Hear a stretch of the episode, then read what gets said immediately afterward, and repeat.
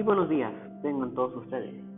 Mi nombre es Luis Fernando Ledesma Sánchez y en este episodio de nuestro podcast de vida saludable analizaremos algunos riesgos de los adolescentes o para ser más específicos vamos a ver a detalle qué es el grooming, el bullying y el ciberbullying. Y también el tema de las adicciones. Así es, todo eso vamos a ver. Y también cómo podemos prevenirlo.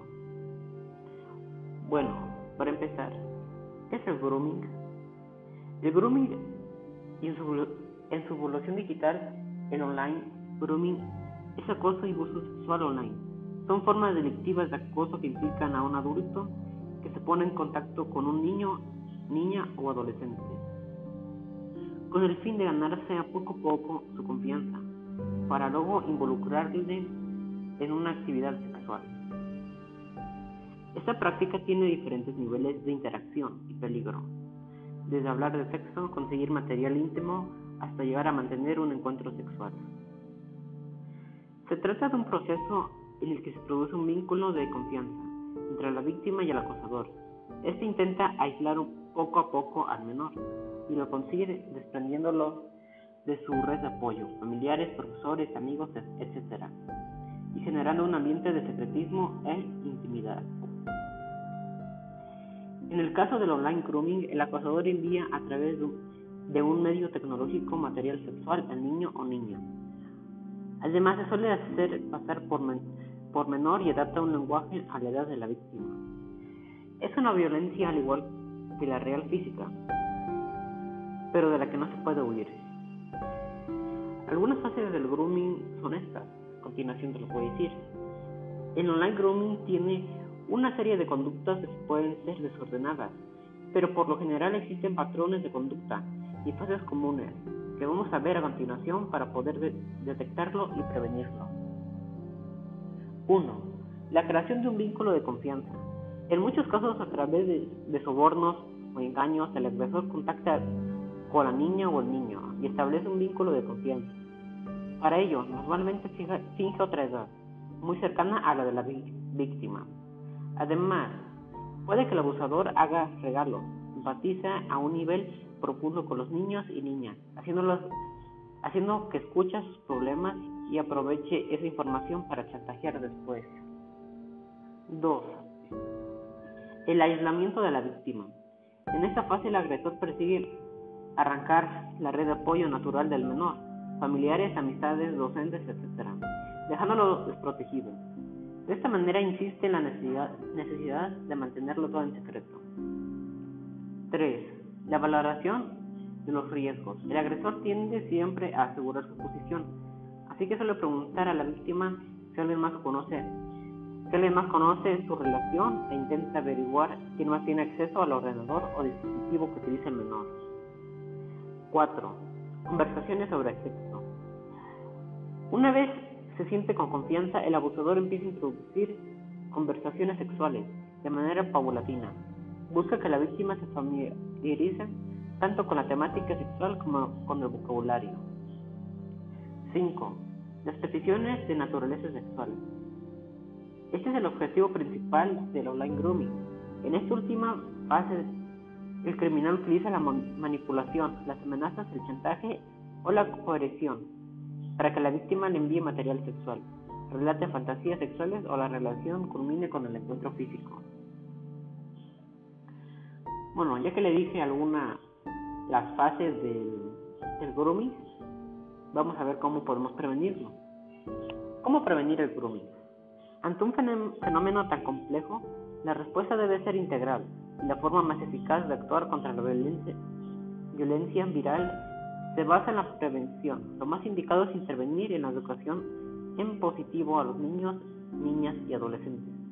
En primer lugar, es necesaria una educación afectivo-sexual que forme a los más jóvenes en materia de sexualidad y al mismo tiempo es importante formación en un, en un uso seguro y responsable de las herramientas digitales. Es, es esencial tener en cuenta que especialmente en el online grooming el engaño es lento y no hay consentimiento del niño o niña. No son conscientes de lo que les ocurre y no tienen las herramientas adecuadas para defenderse. Nunca podrá ser culpa de ellos.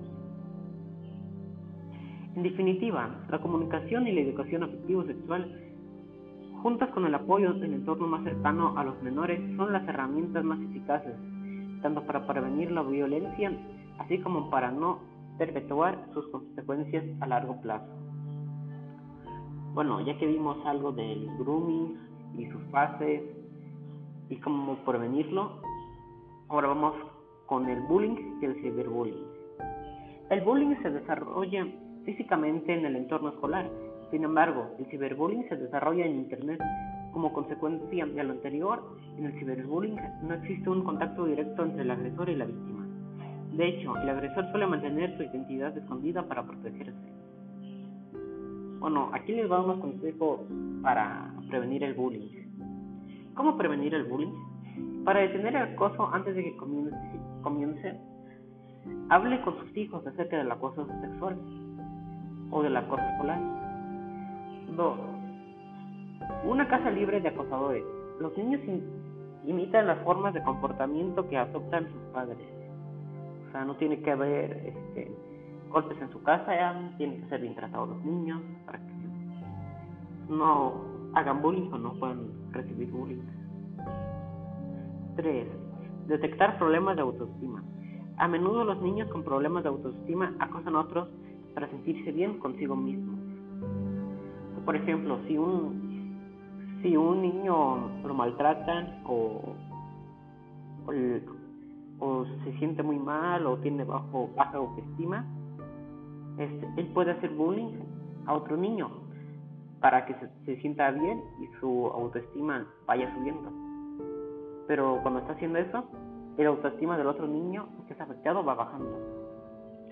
Porque lo pueden discriminar o hacer burlas o otras cosas. Bueno, ahora vamos a ver qué son las adicciones.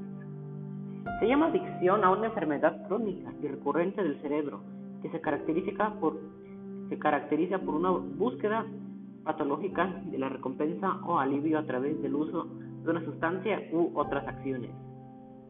¿Cómo prevenir las adicciones?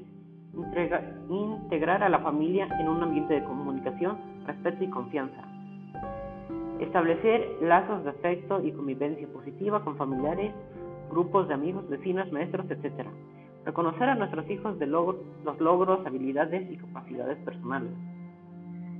En pocas palabras, para evitar las adicciones, por ejemplo, si estamos hablando de un niño, sería como apoyarlo, escucharlo y comprenderlo para que se sientan más en confianza y en el futuro no haya problemas.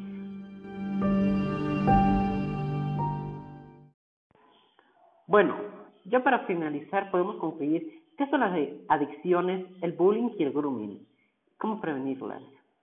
Bueno, adiós y nos vemos hasta la próxima.